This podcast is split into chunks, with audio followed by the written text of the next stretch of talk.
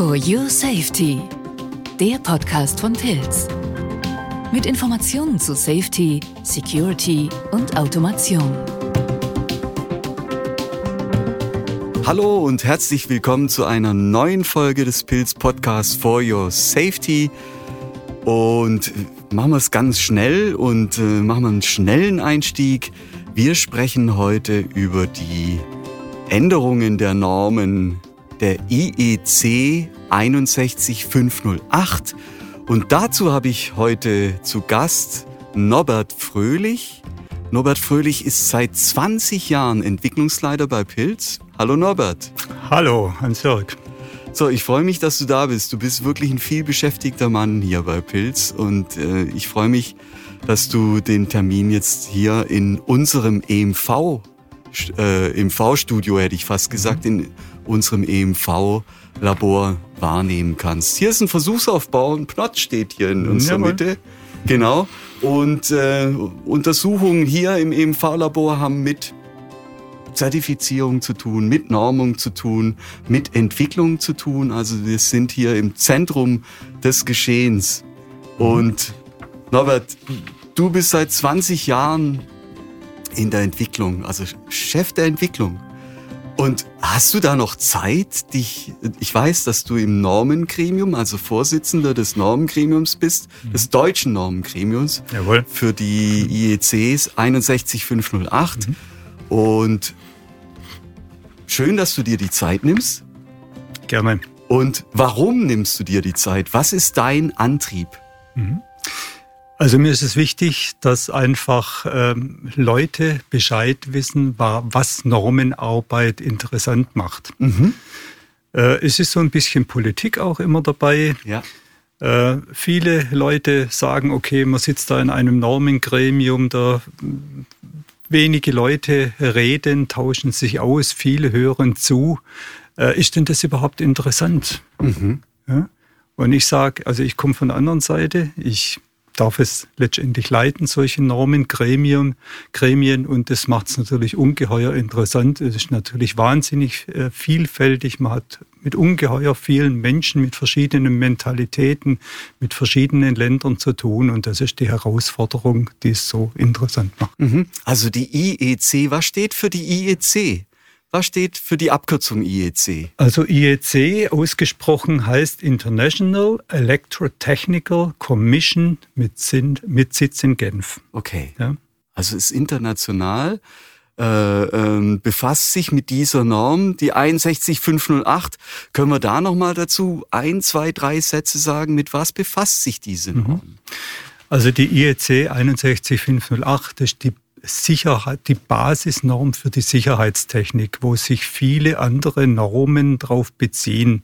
Ist egal, ob das im Automotive-Bereich ist, in der Feuerungstechnik und so weiter. Da beziehen sich ganz viele Normen darauf. Mhm. Also ist eine Grundlage für weiterführende Normen. Ganz genau. Okay. Mhm. Und in dem Zusammenhang kam mir jetzt dieser äh, der Ausdruck SEAL SIL äh, auch äh, genau. hier in die Quere. Was heißt ein Ziel? Safety Integrity Level. Okay. Und das, das, ist einfach eine Einstufung von dem Sicherheitsvermögen, was so ein Produkt hat. Mhm. Und das äh, quasi, das zeichnet dann das Produkt aus im Sicherheitslevel sozusagen. Ganz, ganz genau. Okay. Ich würde schon eins ergänzen, ja. und zwar, wir haben jetzt geklärt, was der Begriff EEC heißt. Das ist also diese internationale Norm für die IEC, was vorn dran steht an der 61508. Und dann gibt es dann eben noch das deutsche Spiegelgremium. Das ist die Deutsche Elektrotechnische Kommission, DKE. Mhm.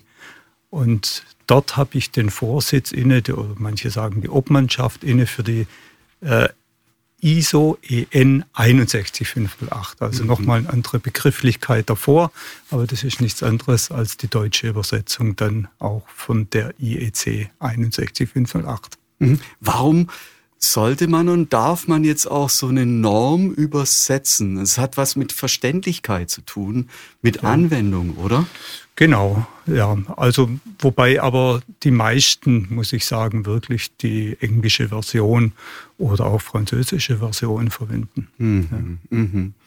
Also wichtig ist der Inhalt ne? und das, das, Verstehen des Inhaltes. Richtig. Und lass uns jetzt erstmal über die Änderungen sprechen. Mhm. Also äh, die Norm besteht, da wird dann dran gearbeitet. Ich kann mir vorstellen, neuester, neuester Stand der Technik, wollte ich gerade auch ein bisschen mhm. schwäbisch intonieren, also der neueste Stand der Technik im Land der Cleverness kommt da zum Zuge. Und wie kommt es jetzt, dass so eine Norm mhm. überarbeitet wird? Mhm. Also erstmal, äh, warum wurde die Norm überarbeitet? Äh, es existieren natürlich Fehler in einer Norm da arbeiten, muss man sich so vorstellen, über 100 Menschen irgendwo dran und trotzdem gibt es einfach Fehler. Das, das sind, sagen wir mal, einfache editoriale Dinge, die da fehlerhaft in, in der Norm drin sind, die geändert werden müssen. Teilweise sind es auch bessere Erläuterungen, die man angeht in so einer Norm. Äh, wenn wir Veranstaltungen haben vom DKE, äh, bekommen wir oft Anfragen zu gewissen Teilen aus der Norm. Mhm. Oder wir werden auch direkt angeschrieben von Personen, äh, die dann danach fragen nach bestimmten Begrifflichkeiten. Mhm. Also um Und da näher dazu darauf einzugehen, oder? Da genau. entstehen einfach Fragen. Zu, so. zu Erläuterung, okay. was verbirgt sich hinter bestimmten Begrifflichkeiten. Mhm. Ja? Das kann man immer wieder besser darstellen. Man sieht, okay, die Leute können schlecht vielleicht damit umgehen und äh, man stellt es dann einfach besser dar in der Norm. Dann kommen natürlich neue Methoden in der Entwicklung, zum Beispiel Anwender dieser Norm, wie zum Beispiel die agile äh, Entwicklungsmethoden. Früher sprach man über das V-Modell, hat man entwickelt oder entlang des V-Modells entwickelt.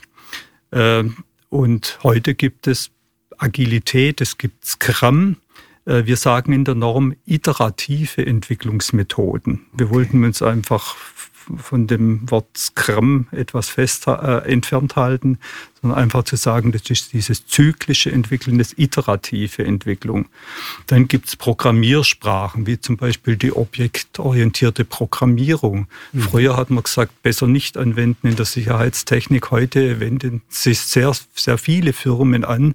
Und deswegen muss man auch Aussagen machen in der Norm, wenn da früher oder aktuell noch drin steht, bitte nicht verwenden. Mhm. Äh, der Einsatz von mathematischen Methoden, ein ganz grausames Kapitel in der 61508, weil es nämlich ganz wenige verstehen. Okay. Äh, das haben viele Professoren letztendlich auch, äh, sagen wir mal, erfunden, beschrieben. Und da geht es auch immer wieder darum, das zu korrigieren, das besser darzustellen, mhm. damit es einfach eine größere mhm. Personenanzahl versteht. Mhm. Ähm, oder Sicherheit in Halbleiterbauelementen. Mehr und mehr wächst auch Sicherheit in diese Halbleiterbauelemente hinein. Und das muss man natürlich auch wieder in der Norm abbilden. Mhm. Neue Technologien, du hast es vorhin angesprochen, die, die, die äh, künstliche Intelligenz, das ist ein Thema, wird halt sehr, sehr viel drüber gesprochen in der Norm. Äh, so steht mehr oder weniger drin, noch Finger weg, äh, mhm. verträgt sich nicht mit Sicherheitstechnik. Mhm. Das wird in der Zukunft ganz, ganz, ganz anders aussehen. Es wird vollkommen klar sein, dass künstliche Intelligenz äh, verwendet wird. Die Frage ist, wie gehen wir damit um, damit mhm. eben Systeme weiterhin sicher bleiben. Also die ja. Verfügbarkeit ähm, letztendlich, was sichere äh, äh, künstliche Intelligenz ja. ausmacht oder eben auch den Aspekt der Sicherheit. Aber genau. was kann es zu der Sicherheit beitragen? Zur Echtzeit, ne? Ja. ja also ich denke mal, Lernen, Learn, Machine Learning wäre wär ein Thema natürlich, dabei in dem Fall. Natürlich, oder okay. das autonome Fahren in oh, aller. Munde irgendwo. Gell? Ja, dann haben wir natürlich auch mit neuen Herausforderungen zu kämpfen. Man ja. kann es halt auch tagtäglich in der Presse äh, lesen. Die Cybersecurity, mhm. Cyberkriminalität mhm. und so weiter äh, spielt natürlich hier auch hinein, hinein. Und wie geht da eine Norm damit um? Oder auch so Dinge, der Einflussfaktor Mensch. Was macht denn ein Mensch in dem ganzen Gebilde? In der Entwicklung, in der Anwendung, in der Applikation welche Einflüsse hat der da drauf und könnte letztendlich, sagen mal, die Sicherheit auch aushebeln. Mhm, ja? mhm. Wie geht man damit der, um? Ja, der Mensch ist letztendlich aus der Produktion, aus der Automation nicht wegzudenken, mhm. so ist er auch nicht wegzuplanen oder zu ersetzen auf jeden ja, Fall. Und da ist genau. er mit einzubeziehen, mhm. ja, mit all seinen Qualitäten. Mhm. Gut, ähm, jetzt haben wir letztendlich auch erfahren von dir, gut, neue Technologien werden reingenommen, es werden mathematische Modelle eben auch vielleicht auch einfacher gemacht letztendlich, aber die, der Inhalt bleibt gleich und das Ergebnis muss ja dann auch gleich bleiben. Algorithmen werden mit einbezogen, ähm, Software, agile äh, Entwicklungsmethoden. Mhm. Ähm, so, wie kann man sich denn jetzt vorstellen? Also die Normenarbeit an sich und dann lass uns doch mal ganz kurz so, so, so vier, fünf Punkte rausnehmen und die vielleicht auch nochmal dann nennen, was sich geändert hat. Also mhm. das, äh, äh, also aber wie erstmal, lass uns erstmal klären, wie die Normenarbeit, wie muss man sich das vorstellen? Mhm. Wie wird das, wie kommt man da zusammen? Mhm. Also ich erläutere es am besten an dem Beispiel, wie man jetzt die 61508 angegangen ist in der Änderung.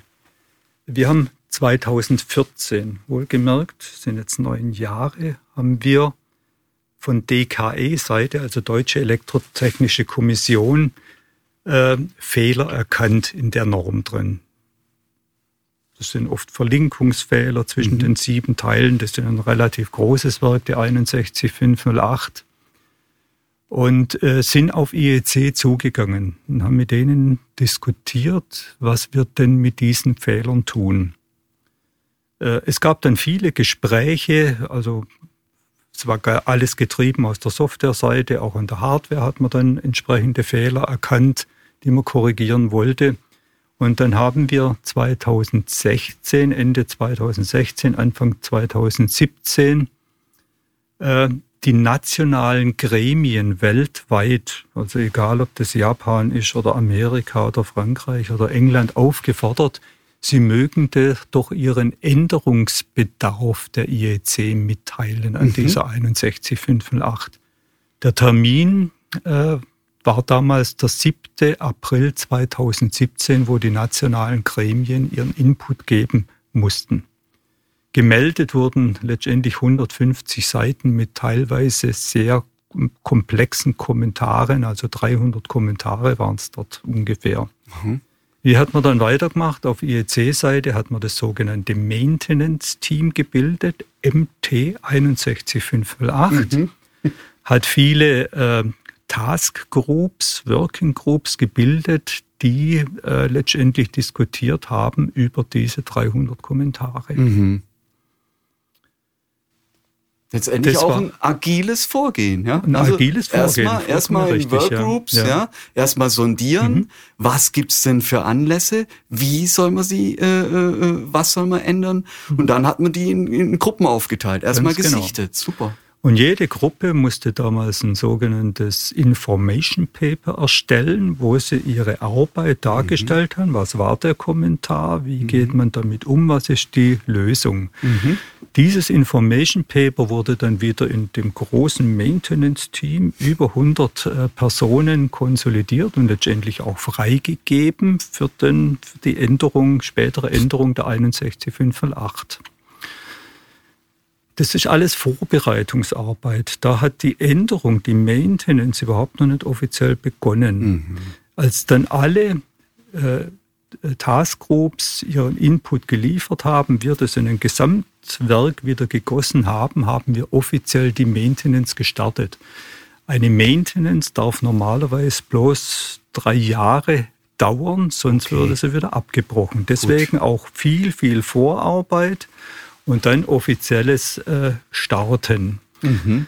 Das Starten hat im äh, äh, September 2022 stattgefunden und bis zum 10. Januar, das, es kommt noch ein Begriff, den muss ich auch noch erläutern, der sogenannte CD wurde verteilt. Das nennt sich Committee Draft. Okay. Draft, das ist also ein Entwurf, ja? der dann rausging wieder weltweit zu den nationalen Gremien zur Kommentierung. Mhm. Und am 10. Januar diesen Jahres mussten alle Kommentare eingehen. Und jetzt muss man sich festhalten, also es sind relativ viele Kommentare eingegangen, runde 3000 Kommentare auf ungefähr 500 Seiten. So, Gott sei Dank viele editorielle Geschichten, die man schnell abarbeiten kann, aber es gab doch ein paar umfangreichere Themen, die diskutiert werden müssen. Jetzt gibt, geht wieder der, der ganze Zyklus los. Die Taskgruppen bekommen diese Kommentare, müssen das entsprechend ausarbeiten, bevor es dann eventuell einen CDV gibt. Das mhm. nennt sich ein Committee Draft for Voting. Da mhm. sagt man also, jetzt ist man soweit durch und jetzt muss, muss weltweit gewotet werden, ob man diesem Draft zustimmt. Mhm. Wenn man da zustimmt, dann kommt es zu einem FDIS, das ist ein Final Draft International Standard. wenn dort alles in Ordnung ist, dann kommt es zu einem IS, einem International Standard. Mhm. Jetzt könnte es aber sein, dass schon dieser CD1 ein Problem macht, man das verteilt und so viele Kommentare zurückkommen, dass man einen CD2 braucht. Mhm. Dann würde sich alles wieder noch viel mhm. mehr verlängern, mhm. würde durchaus ein Jahr weitergehen. Mhm. Die aktuelle Planung zeigt, also wenn wir nur bei einem Committee-Draft bleiben, dass dann voraussichtlich in 2026 ein offizielles neues Papier, eine neue Edition der 61508 vorliegt. Mhm. Das ist die aktuelle Situation. Vielen Dank erstmal für den Einblick. Also es klingt jetzt wirklich nach viel Arbeit, viel mhm. Überdenken, viel Überarbeiten, mhm. aber letztendlich klingt es auch nach einer sehr fundierten Arbeit. Ja, es wird alles sehr fundiert gemacht, weil so eine Norm letztendlich dann, wenn sie harmonisiert ist, zu einem Rechts, oder korrigier mich, ja. zu einem rechtsgültigen Papier wird. Genau. So. Ja. Und dann ist Recht dahinter. Mhm. Und dann ist es einklagbar. Ja? Und deswegen muss es so genau und so fundiert vorangehen. Ganz genau. So ist ja. es. Und es hängt bei der IEC 61508 natürlich hängt es äh, mit Themen zusammen, mit Steuerungen, und da korrigiere mich auch, die Leben schützen, die für das genau. Thema Sicherheit verantwortlich als sind. Als allererstes Leben schützen. Viele verwenden es natürlich auch als Investitionsschutz, ja. aber man kommt ja. eigentlich aus der Ecke, Leben zu schützen, ja. So ist es. Also deswegen ist es eine ganz, ganz wichtige mhm. Arbeit. Und so leite ich mir das immer wieder her. Und es ist ja was Wichtiges, Leben zu schützen. Natürlich. Und deswegen macht es auch Spaß. Das ist ein guter Auftrag. Ja. Vielen Dank. Und vielen Dank, dass ihr, und das, ich, ich, äh, ist es schon ehrenamtliche Arbeit. Ja, ja, ja. ja es ist ehrenamtliche und äh, Zusatzarbeit. Jetzt waren wir, jetzt können wir noch mal ganz kurz auf die, die Änderungen eingehen. Also Halb, Halbleiter mhm. werden äh, äh, also bei der, bei der Auswahl von Halb, Halbleitern, da greift die Norm. Und ich habe mir hier notiert den Common Cause Fehler. Mhm. Können wir darüber noch mal ganz kurz sprechen? Also Common Cause Fehler ist einfach ein Fehler. Man hat eine, eine Quelle für einen Fehler und der sich aber im System nicht erkennbar zeigt, so dass, sag mal, ein zweikanaliges System letztendlich sagt, ist alles in Ordnung, mhm. die Anlage kann eingeschaltet werden, äh, mhm. bleiben. Mhm. Ähm, und das, das wollen wir ja nicht, deswegen macht man eigentlich auch zweikanalige Systeme, dass es möglichst diversitär ist und, und dann wirklich die Anlage auch abschaltet und mhm. solche Common Cause Fehler eigentlich nicht zustande kommen. Die sollten eigentlich nicht da sein. Also nicht möglich sein, sind aber trotzdem möglich, weil hundertprozentige Sicherheit gibt es nicht. Ja? So, dann haben wir noch, äh, dann habe ich notiert, ähm, das Versagen von Diagnosen. Gibt's da, mhm. äh, ist da das ein Stichwort für dich?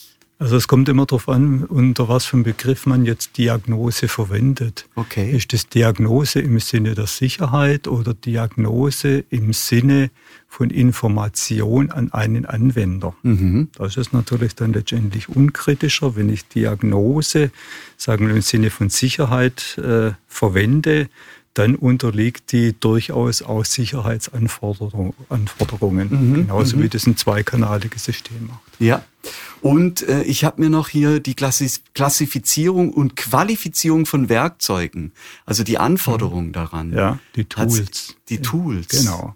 Da hat sich auch was geändert. Also da gibt es einfach ein neues Papier dazu, beziehungsweise ein Anhang im Kapitel 3 der 61508 oder Teil 3 der 61508, das ist zukünftig der Annex H.